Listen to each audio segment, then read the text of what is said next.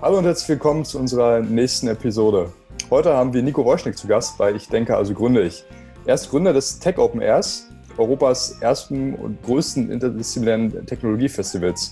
Angefangen hat alles mit der Idee, eine Brücke zwischen Kunst, Medien und der Startup-Tech-Community ähm, ja, zu bauen. Das ist über die Jahre hinweg stetig gewachsen und ich glaube, Nico meinte neulich auch, ähm, dass das nächste größere Ziel ist, mal Elon Musk nach Berlin zu holen. Ähm, passt ja jetzt ganz gut, dadurch, dass die Gigafactory ja in Brandenburg gebaut wird.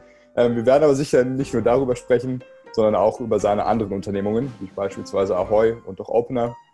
Insgesamt ist er sicherlich jemand, der in der Berliner, äh, der in der Berliner Startup-Szene verwurzelt ist wie wenige andere Leute. Also, ähm, danke, dass du dabei bist und willkommen im Podcast. Vielen Dank für die Einladung. Vielleicht magst du ja kurz für unsere Zuhörer mehr oder weniger erläutern, was, was ihr beim Tech Open Air macht. Ich glaube, das ist aktuell ähm, würde ich vermuten, also eines der größeren Projekte findet ja wegen Corona äh, leider dieses Jahr nicht statt. Aber dass du mal kurz unserer Audience erzählst, ähm, was das Ziel ist und was ihr macht. Klar, gerne. Im Grunde hast du es auch schon äh, sehr gut zusammengefasst, ne? so Brücken zu schlagen. Also wir sprechen von diesem Plattformgedanken, dass man sagt, ähm, wir wollen unterschiedliche Stakeholder aus den verschiedensten Industrien, ähm, aber auch Disziplinen wie der Wissenschaft, äh, der Kreativwirtschaft, der Politik, den Medien äh, quasi mit der Startup-Szene, mit der Technologieszene zusammenbringen. Ähm, und zwar für Austausch, für Dialog ähm, und ultimativ auch äh, für Wissenstransfer und Kollaboration. Das sind so die Ziele, die uns da vorschweben. Und ähm, der Grundgedanke, warum wir das für wichtig halten oder uns das wünschen würden, dass das mehr passiert, ist, äh, dass wir davon ausgehen, dass die ganz großen Probleme, so die, sag ich mal, die Welt ähm, aktuell, man kann die Pandemie auch noch mit reinzählen, ähm, aber die uns eben so bevorstehen jetzt für die nächsten Jahrzehnte, Jahrhunderte, äh, vom Klimawandel angefangen ähm, bis hin zur zunehmenden Automatisierung äh, der Industrie und äh, den ganzen Auswirkungen, die das ähm, aufs Berufsleben und die Beschäftigung etc. haben. Ähm, künstliche Intelligenz, nukleare Bedrohung. Also es gibt ja genug große Herausforderungen und äh, wir meinen, die sind eben so groß und so komplex auch, äh, dass sie nicht von einer Disziplin alleine gelöst werden können oder von einem Land alleine oder auch von einer Firma alleine, ähm, sondern äh, wir hoffen und glauben eben ähm, an diesen Austausch aller Parteien. In Berlin ist es ja auch wahrscheinlich der perfekte Standort, weil du hast halt so viele unterschiedliche kleine Welten, die da irgendwie aufeinander treffen. War das auch so ein Grund, warum wir gesagt haben, okay, in Berlin ist eigentlich der perfekte Ort, um das jetzt hier zu machen? Ja, absolut. Also da, das ist dem in, äh, entwonnen, kann man so sagen. Ähm, das, es war eigentlich wirklich so in meinem Umkreis, habe ich es gesehen, ne, dass ich Freunde habe in Berlin, die in der Startup-Szene arbeiten, aber eben auch Freunde habe, die irgendwie im akademischen Bereich arbeiten oder in der Kunst oder in der Musik, was in Berlin ja auch ansässig ist. Wir haben ja quasi alles außer Industrie.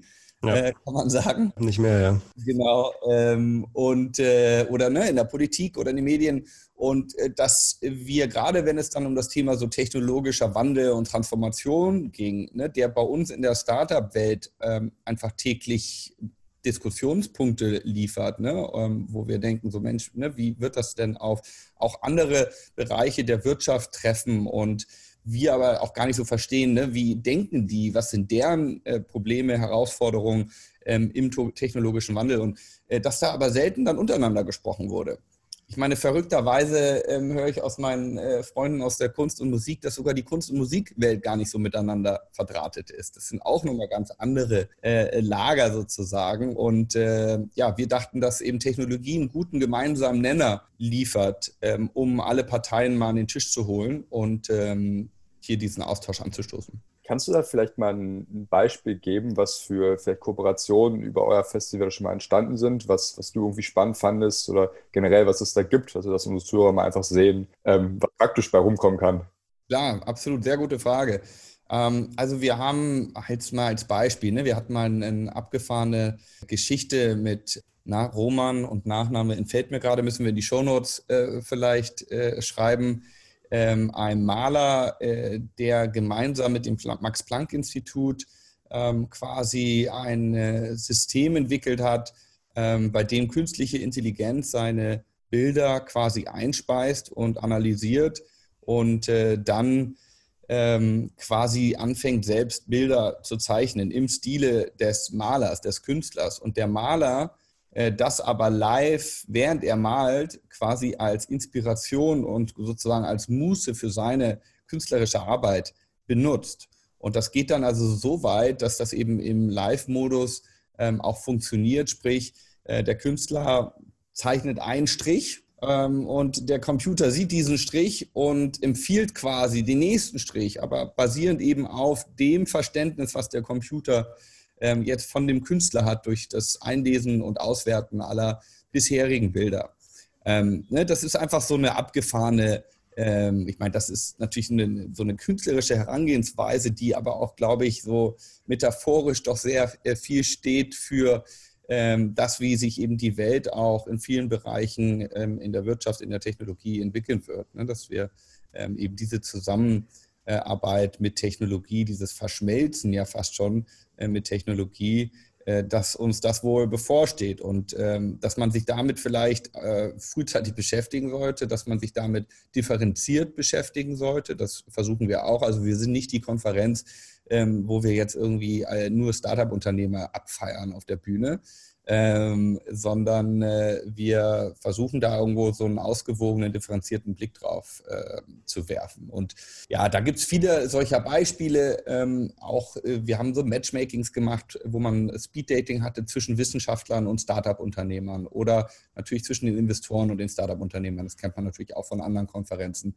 Ähm, wir hatten ein Hackathon ähm, mit Musikbands, ähm, wo wir quasi Bands und Musiker zusammengebracht haben mit Programmierern und die dann 24 Stunden gehackt haben und äh, quasi die Programmierer geholfen haben, basierend auf den ersten initialen Ideen der ähm, Musiker äh, quasi Apps äh, zu schaffen mit den äh, Musikern. Und meine, auch wenn man so mal diese Brücke zu, zur Kunst jetzt mal nur, ne, und das ist ja nur eine, also wir sind jetzt auch nicht die Kunsttechnologieveranstaltung. Das ist wirklich nur eine äh, Dimension jetzt aller Stakeholder. Bei uns tritt auch der Mittelstand auf, den ich vergessen hatte jetzt in meiner Aufnahme und die großen äh, Konzerne natürlich. Ähm, aber wenn man jetzt nochmal ähm, über die Kunst spricht, so dann ähm, ist ganz interessant zum Beispiel zu sehen, dass ähm, die, ich sag mal, Künstler und Programmierer oder auch Startup-Unternehmer haben schon sehr, sehr viel gemeinsam. So, ne? Die ähm, kehren gerne raus aus dem sicheren Hafen einer äh, stabilen Karriere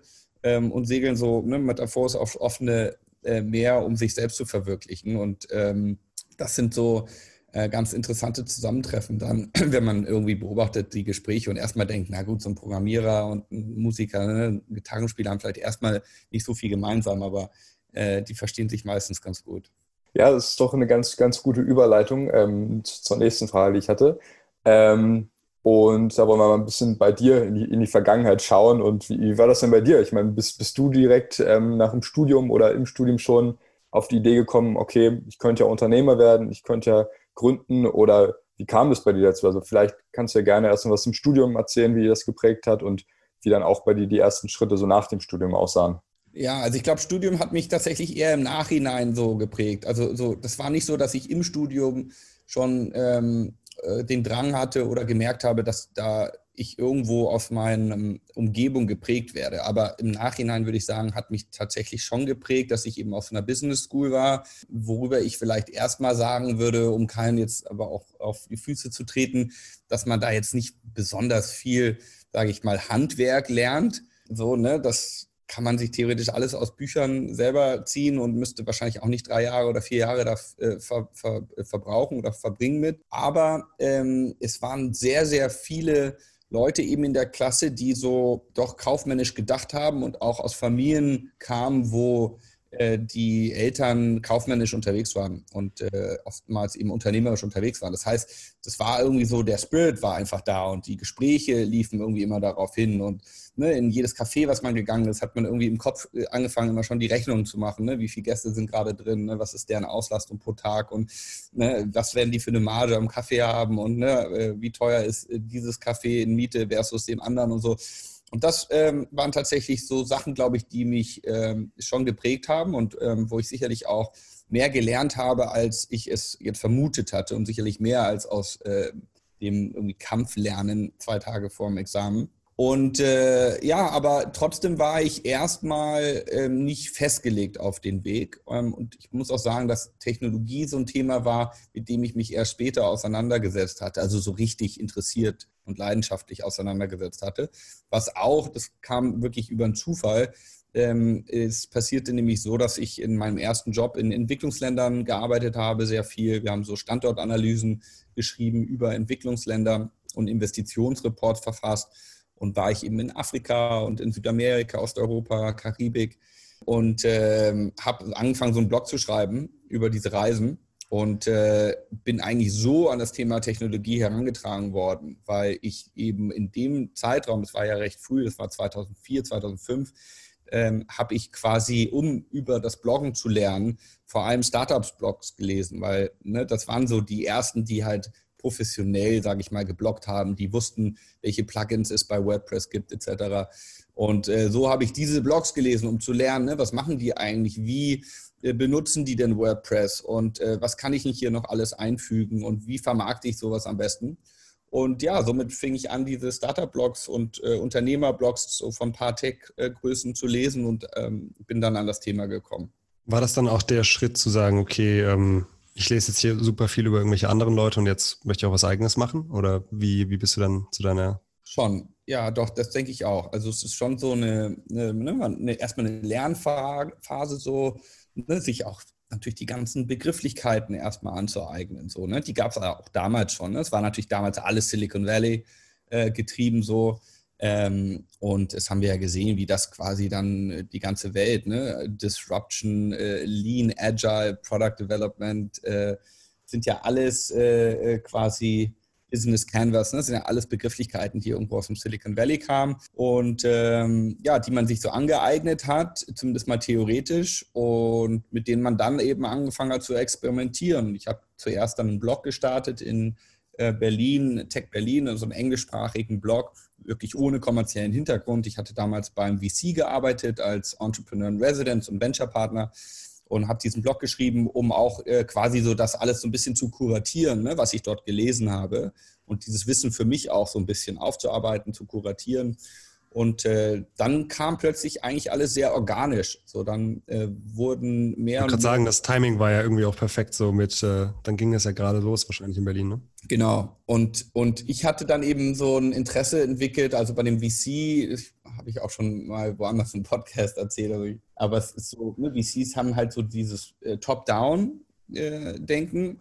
Äh, ähm, ne, zu sagen, so, wir schauen uns jetzt gewisse Märkte an und ähm, Gesundheitsmarkt und ne, Finanzmarkt und dann äh, analysieren wir den Markt und brechen den Markt runter auf individuelle ähm, Möglichkeiten, Investitions- und Gründungsmöglichkeiten. Und äh, das ist eine, eine, interessante analytische Aufgabe so, ähm, die mir auch Spaß macht, ähm, die ich auch sicherlich immer noch praktiziere so. Ähm, aber irgendwo so leidenschaftlich äh, war mir dann eher so dieses Bottom-up zu gucken, einfach in meiner Umgebung. Ne? Was sind hier für Sachen, die vielleicht gefixt werden müssen, ähm, wo ich vielleicht etwas schaffen kann, was äh, anderen hilft, äh, erfolgreicher zu werden, etc. Und äh, ja, so entstanden dann quasi die drei Unternehmen, die du eingangs genannt hattest. Zuerst der Coworking Space, weil es einfach so war, okay, Berliner Startup-Szene so explodiert, was brauchen die? Die brauchen Büros, na gut, machen wir halt Coworking.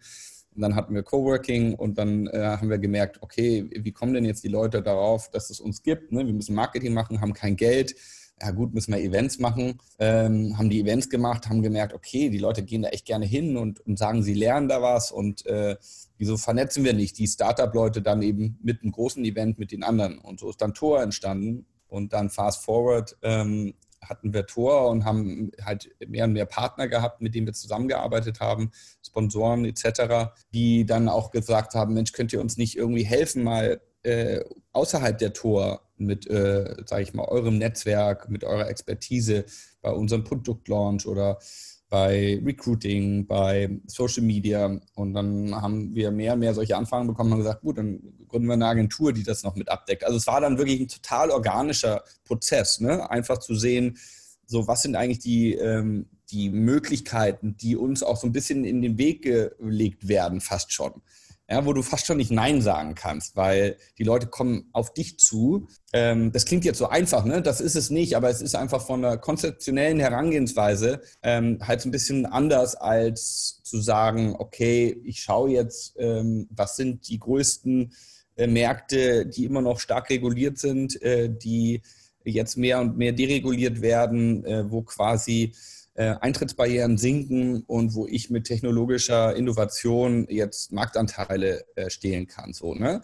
Wo das, und das ist wahrscheinlich der, sag ich mal, viel skalierbarere Weg. Ne? Also so kannst du dann irgendwie eine Milliardenfirma natürlich auch bauen. Und ich sage immer so, ich glaube, man muss sich als Gründer einfach ein bisschen so in sich hineinhorchen, was bin ich eigentlich für ein Typ? So, was macht mir Spaß? Ne? Ist es für mich wichtig, dass ich Domain-Expertise habe, dass ich mich in einem in einer Industrie oder in einem Segment bewege, so wo ich echt leidenschaftlich auch Bücher lesen würde, selbst wenn es nicht mein Business wäre? Oder ist mir das erstmal egal und ich sage, na, eigentlich will ich einfach nur so, sag ich mal, wirtschaftlich äh, Business-Probleme lösen oder ich will technologische Funktionen äh, schaffen, äh, die Probleme lösen. Und mir ist es völlig egal, ob das im Gesundheitsmarkt, im Finanzmarkt, im Logistikmarkt ähm, oder äh, meinetwegen im Medienmarkt ist. So. Ähm, ist mir völlig schnuppe. Eigentlich interessiert mich die Industrie erstmal nicht so, sondern mich interessiert nur das Problem. Beides einfach Herangehensweisen. Ich habe viele Unternehmen in beiden dieser Herangehensweisen gesehen, die ähm, in sich sehr erfolgreich sein können. Ich glaube aber, man wird unglücklich, ähm, wenn man sich für einen Weg entscheidet, der einem eigentlich nicht so liegt. Also das ist so vielleicht ein Tipp mal, ähm, da einfach so ein bisschen in sich hineinzuhorchen. Ne? Was, was treibt mich an?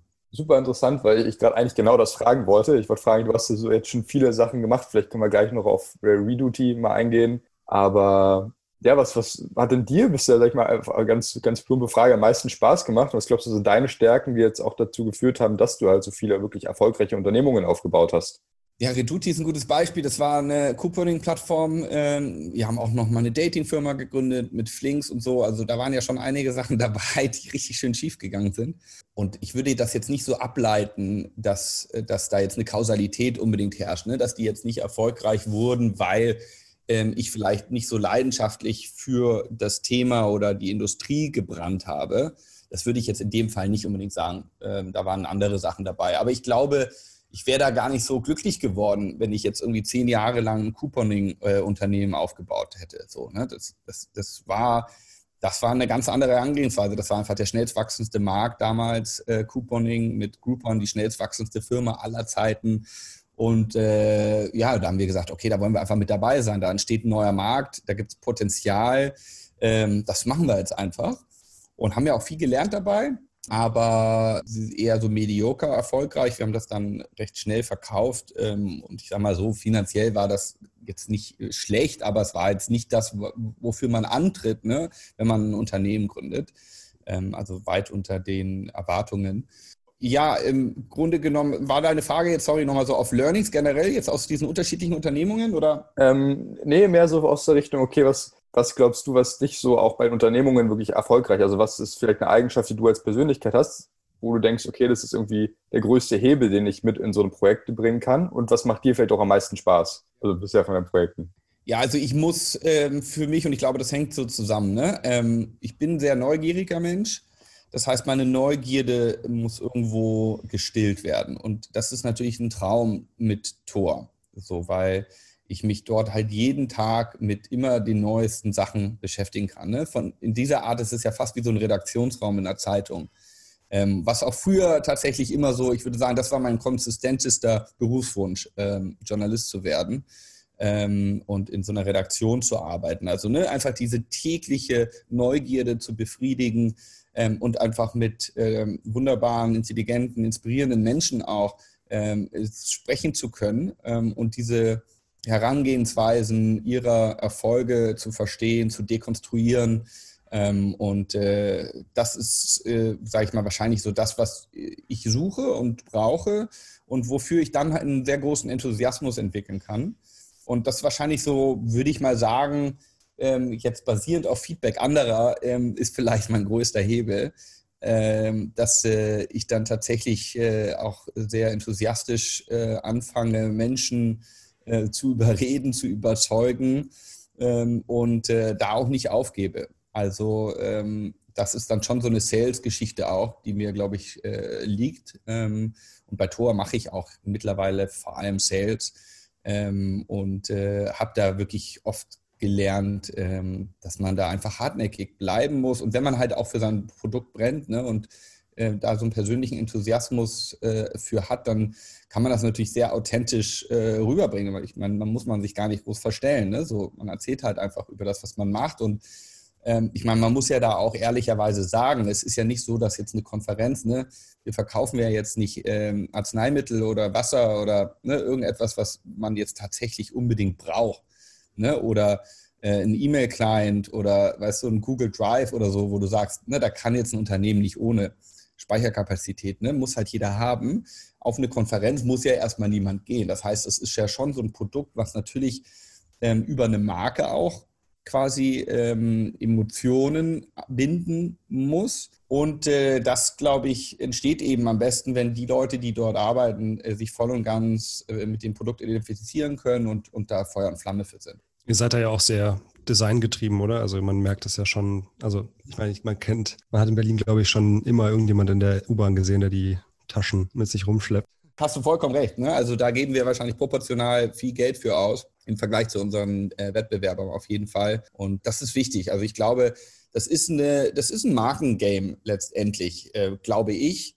Und natürlich Netzwerk und die äh, resultierenden Netzwerkeffekte auch. Und beides braucht sehr viel Zeit im Aufbau. Das ist halt so eine Reise, die wir da angefangen haben, die halt auch nicht so schnell äh, vorbei ist. Also da, da muss man sehr langfristig Jahr für Jahr dran arbeiten und dann schafft man es aber auch eben durch Netzwerkeffekte und durch diese Markenbindung äh, durchaus auch in einem Umfeld, was natürlich erstmal ähm, nicht so differenziert ist und wo die Eintrittsbarrieren erstmal relativ niedrig sind, dann schon ähm, auch, ähm, sage ich mal, so ein bisschen Defensibility äh, aufzubauen. Ne?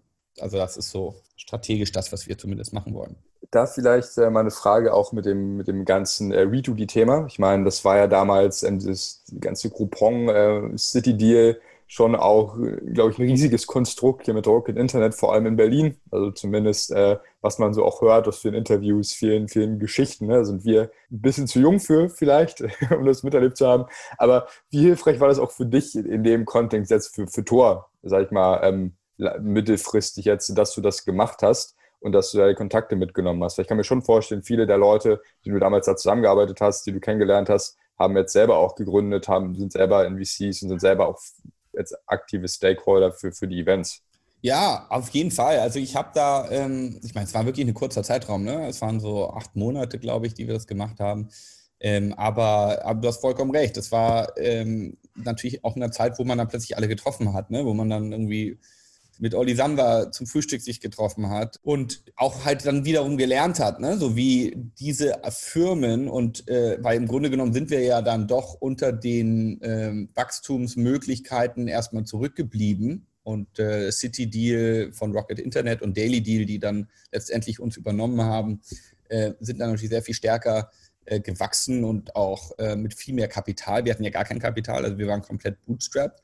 Also auch so ein Learning, ne? wo man dann sagt, okay, wenn du dich eben in so einen Markt bewegst, äh, dann musst du halt in dieser Marktdynamik auch, ähm, sage ich mal, das so spielen, wie halt der Markt es verlangt.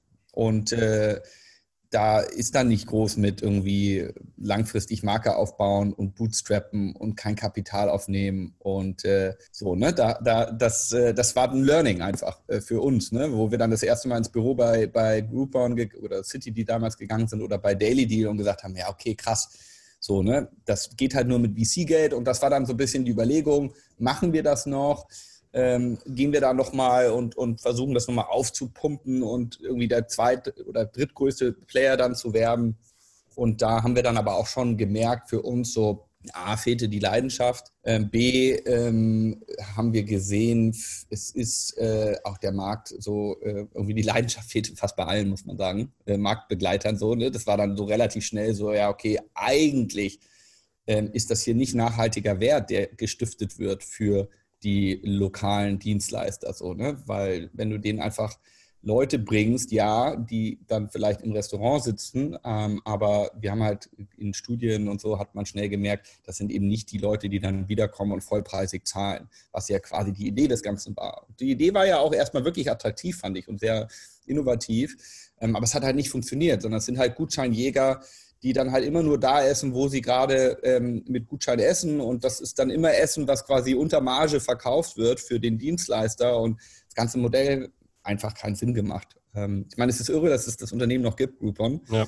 Ähm, ich weiß auch gar nicht so, was da jetzt, was die machen und so, ne? Aber letztendlich äh, hat man schnell gemerkt, das funktioniert nicht. Und äh, da muss ich sagen, war es ähm, dann auch gut, schnell da den Cut zu machen. Also auch da ein Learning. Ne? So, weil man natürlich bei Tor zum Beispiel, da, da geht es ja um wirklich nicht aufgeben.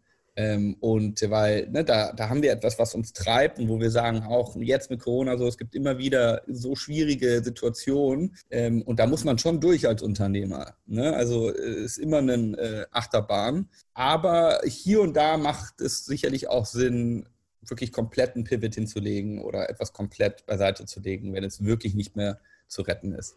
Wie prüft ihr denn bei Tor zum Beispiel, eure Marke? Also klar, es wurde jetzt langfristig aufgebaut, aber zum Beispiel wir bei Start, wir machen ja auch Events und auch größere Konferenzen, aber es ist irgendwie sehr schwer, ja, langfristig zu planen, weil wir halt meistens Mitglieder haben, die irgendwie ein oder zwei Jahre drin sind und dann verändert sich aber das alles und kommen wieder neue Leute rein. Das ist alles natürlich freiwilliger Basis.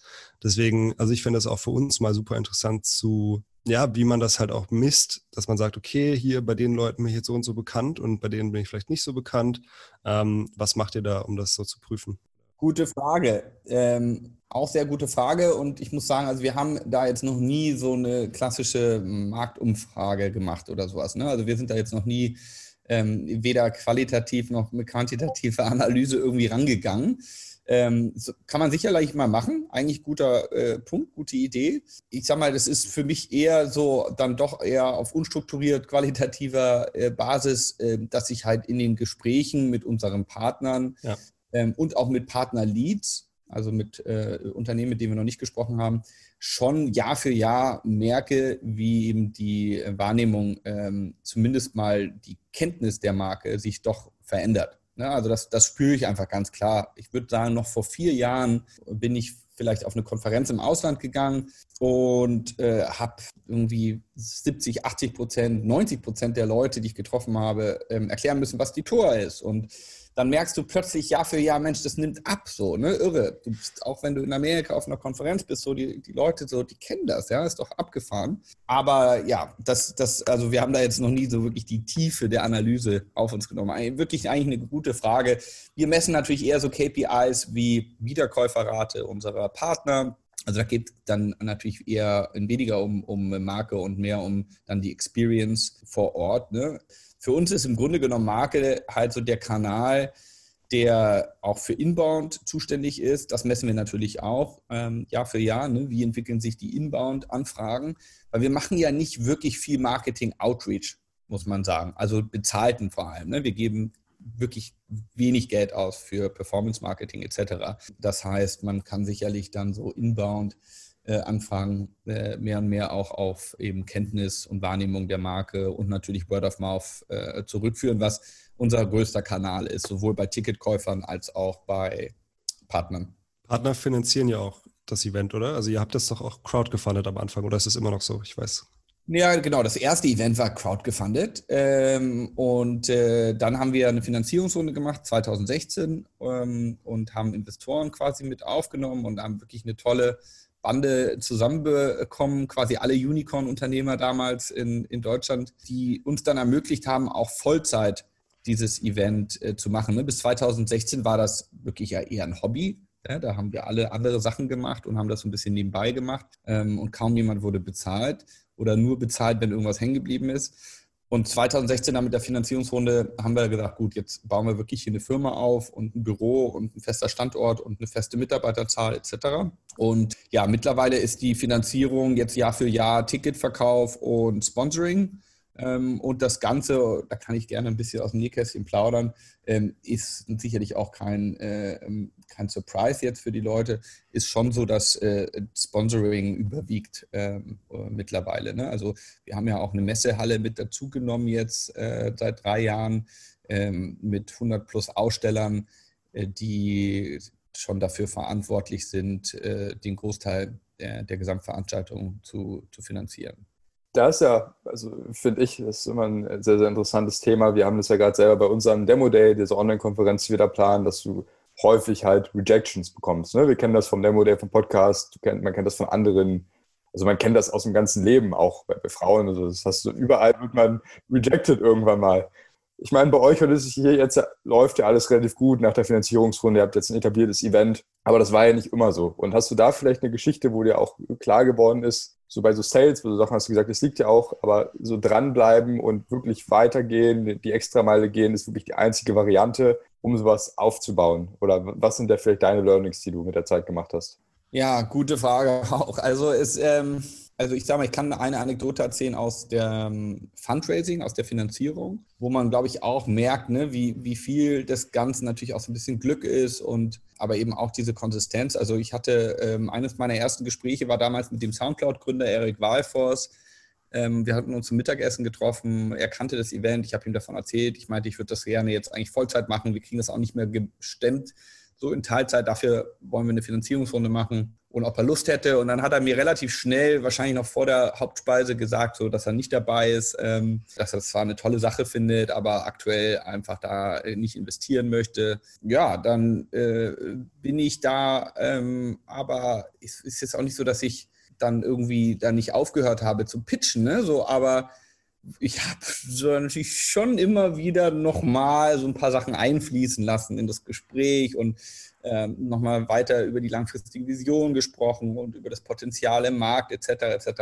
Ja, aber ohne ihn nochmal zu fragen, ne? einfach. Ähm, und dann sind wir aufgestanden nach dem Ding und ich bin schon auf dem Weg zur Tür gewesen und dann meinte er nochmal, ja Nico, fuck it, so ich bin dabei. Ja? Und äh, das, das, äh, das sehen wir schon, ja, ich würde nicht sagen, das sehen wir viel, ne? aber es ist im Grunde einfach so eine Anekdote, glaube ich, die mir gezeigt hat, ähm, es ist eigentlich nie vorbei, bis es vorbei ist. Klingt natürlich platt und äh, ist aber einfach so. Und dass man auch, glaube ich, ähm, halt beim Sales, äh, sicherlich eines meiner größten Learnings, ähm, halt doch nah hinhören muss, was der Kunde eigentlich will. Klar, es ist einfach, ein standardisiertes Produkt zu verkaufen. Das ist natürlich erstmal einfacher zu sagen, ne, das sind hier unsere drei Paketpreise für die Tour dieses Jahr. Und klar, idealerweise nimmt jeder Partner eins von diesen dreien, weil dann ist unser Account Management und die Prozesse und alles ist darauf abgestimmt, das optimal umzusetzen. Aber wir haben dann doch gemerkt, äh, dass äh, wir viel erfolgreicher sind, wenn wir eben erstmal den Kunden fragen, ne, was sind eure Ziele? Was wollt ihr überhaupt auf der Tor? Das ist nämlich ganz interessant auch, dass viele Kunden das gar nicht so genau wissen.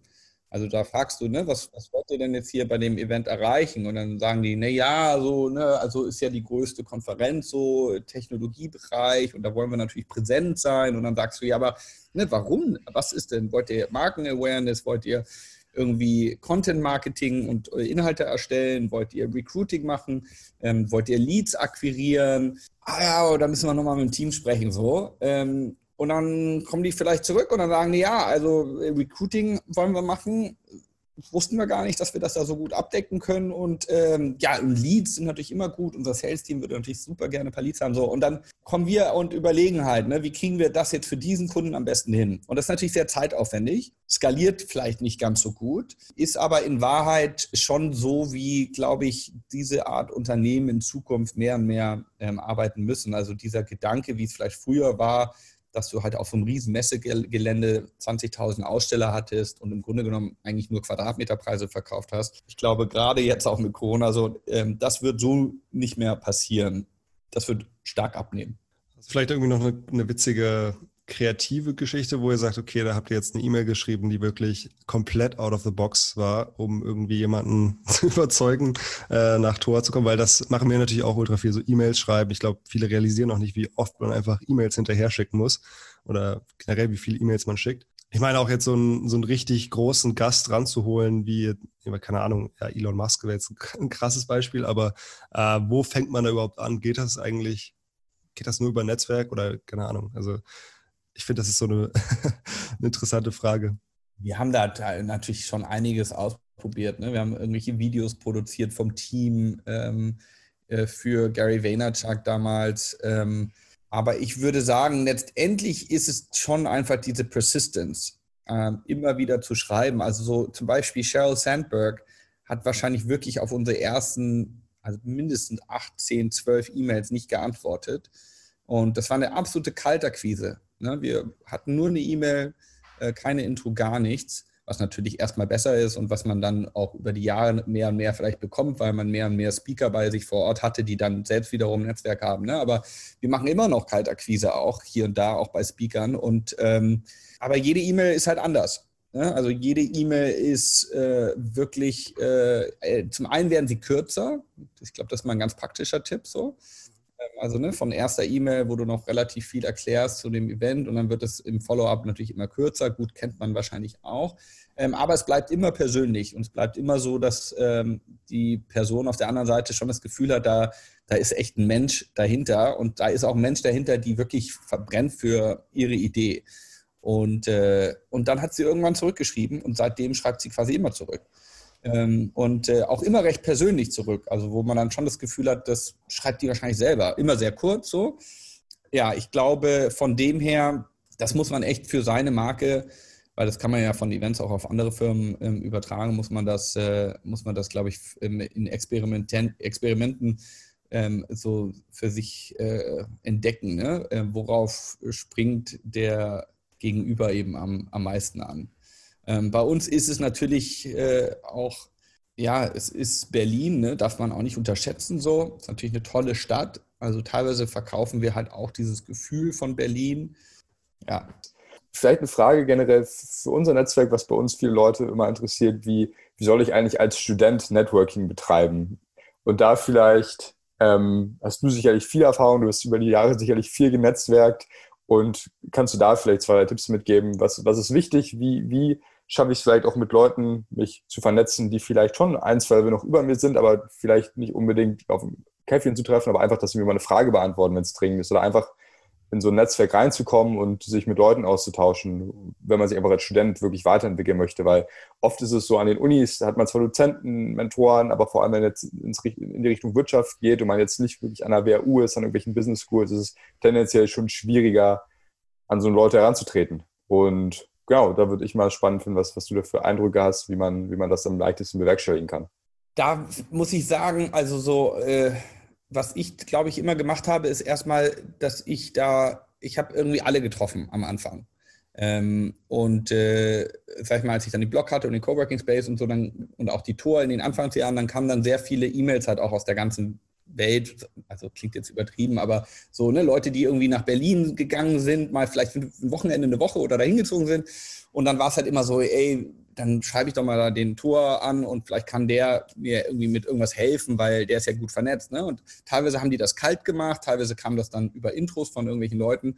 Und äh, ich habe eigentlich immer Ja gesagt, also ohne auch zu schauen, was die Person macht und, und wer die Person ist. Ne? Ähm, und das, äh, glaube ich, war generell für mich immer so eine Inspiration. Es gab diese Bar, die jetzt leider wohl zugemacht hat, äh, Harry's Bar, total überteuert in Venedig, ganz berühmte Bar, Cipriani, ähm, wo ähm, stand äh, eingraviert, ähm, where we treat uh, peasants like kings and kings like peasants.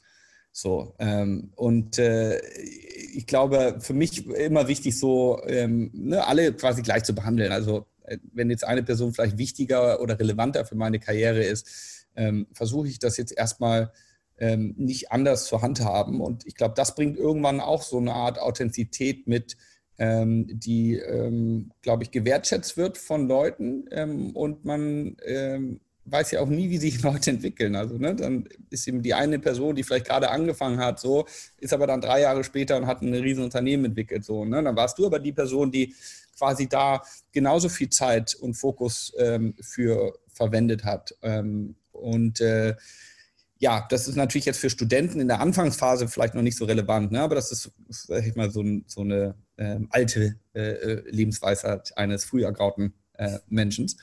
Aber ich glaube, ich meine, das äh, ist erstmal nichts Neues, ne? aber ähm, halt wirklich zu schauen, Wert zu stiften in der Interaktion. Ne?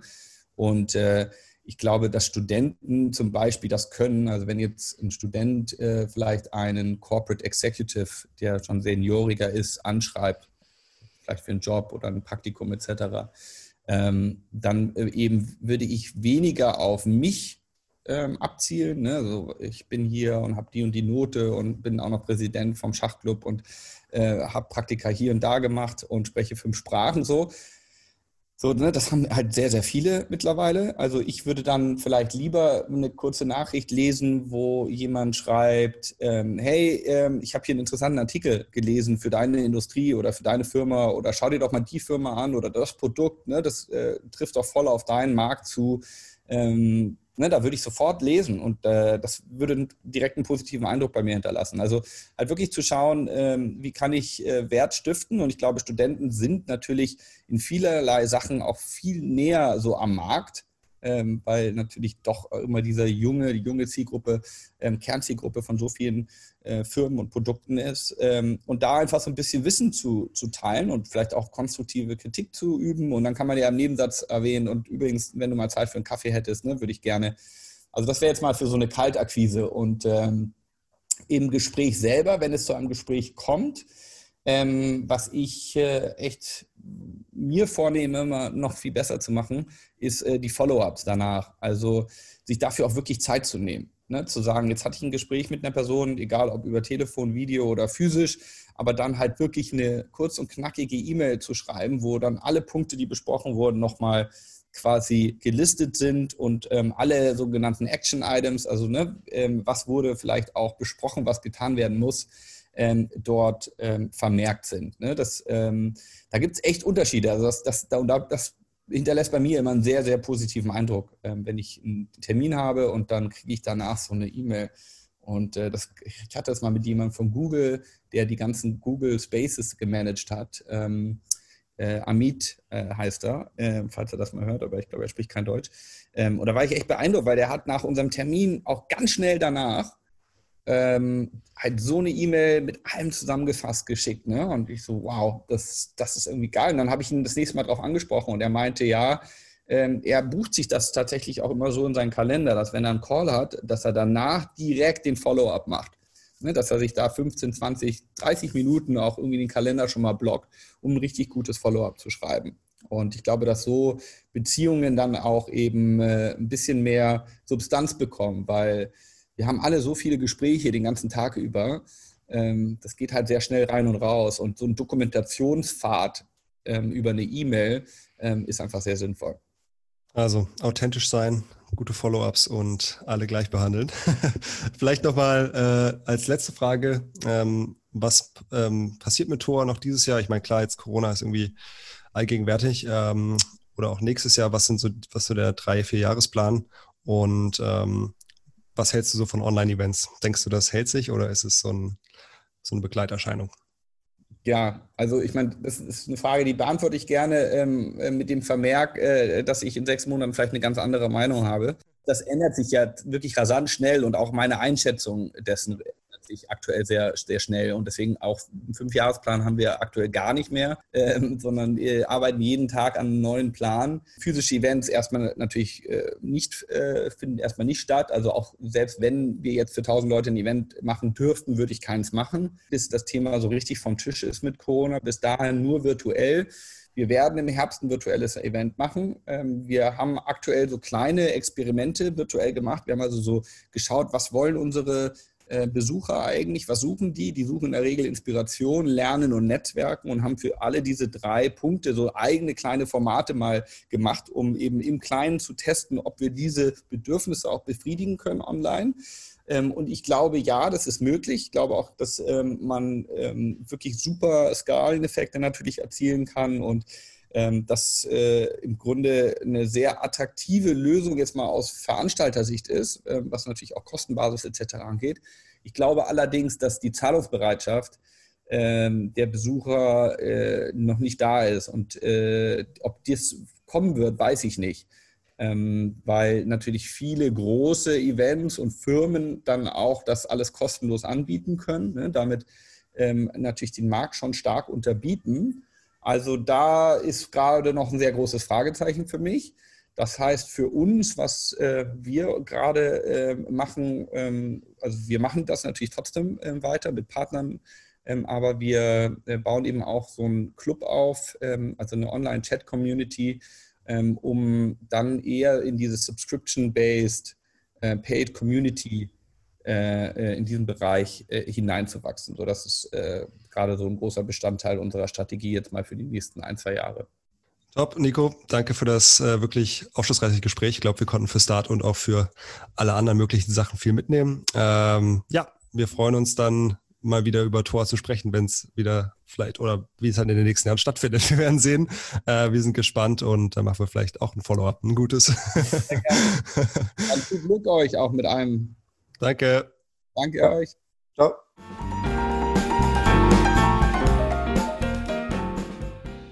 Coole Folge mit Nico. Ich glaube, wir konnten gerade zu diesem Bereich Kunst und wie das eben so mit Entrepreneurship und Startups und Startup-Gründern auch zusammenhängt, konnten wir einiges mitnehmen. Ich fand besonders interessant auch, dass ja, also die Persönlichkeiten vielleicht relativ ähnlich sind. Von einem Gitarrenspieler hat er, glaube ich, gesagt, zu einem Startup-Gründer, dass die beide ja so ein bisschen aus ihrer, aus ihrer Comfortzone heraus ähm, treten und dann irgendwie was Besonderes machen oder irgendwie was machen, was sie, was vielleicht, worauf sie wirklich Lust haben, aber was vielleicht auch bedeutet, mehr Risiko einzugehen. Ähm, dass sich solche Leute eben auch gut verstehen können und dass es nicht einfach so komplett unterschiedliche Welten sind. Ich glaube, das kommt durch das, was er gesagt hat, hervor und eben auch durch das Tor-Festival merkt man, dass das irgendwie wirklich vereinbar ist und dass diese Welten nicht so fern voneinander sind, wie sie eigentlich manchmal vielleicht porträtiert sind.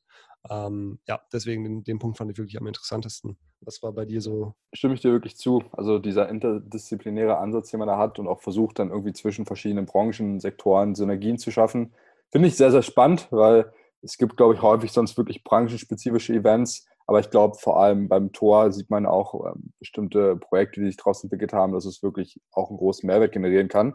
Mir ist noch äh, hängen geblieben, dass ja man vor allem, also ich fand Nico, hat man gemerkt, ist wirklich ein sehr, sehr guter Netzwerker. Und auch die eine Anekdote, die er gebracht hat, fand ich sehr, sehr, sehr, sehr spannend ähm, in Bezug darauf, wenn man wirklich für sein, ähm, seine Unternehmung, sein Projekt brennt, als er da saß ähm, für, fürs Tor, für eine Finanzierung mit dem, mit dem Gründer von Soundcloud. Und er am Anfang meinte, ja, im Café, du, ich glaube, mit der Investition wird es vielleicht nichts. Und dann muss er das ja wirklich so enthusiastisch und, und, begeistert gepitcht haben, dass er dann am Ende meinte, als er rausgegangen ist, äh, zumindest laut seiner Geschichte, ja, du, äh, scheiß drauf, ich finanziere dich. Ähm, das zeigt eigentlich ganz gut, was, was Worte, wenn du sie richtig rüberbringst, äh, ausmachen können. Das fand ich ja, also kann man, glaube ich, auch gut für sich selber implementieren und, glaube ich, auch einfach da ein bisschen komfortabler mit sein, das wirklich zu machen, wenn man selber so Projekte hat und einfach nicht schüchtern sein, sondern wirklich einfach zeigen, dass man davon begeistert ist, weil das auch andere Leute einfach einen ganz anderen Eindruck dann hat.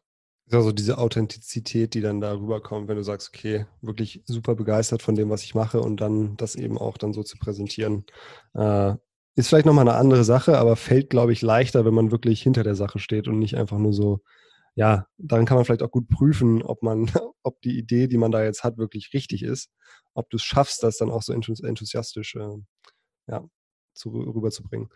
Ähm, alright, ja, coole Aufnahme. Ähm, wie gesagt, mit Nico vielleicht nochmal in zwei Jahren sprechen oder mal gucken, mal, wann wir wieder zu Tor gehen können, physisch äh, oder was jetzt online stattfindet. Wie gesagt, haben wir ja schon mal kurz angesprochen.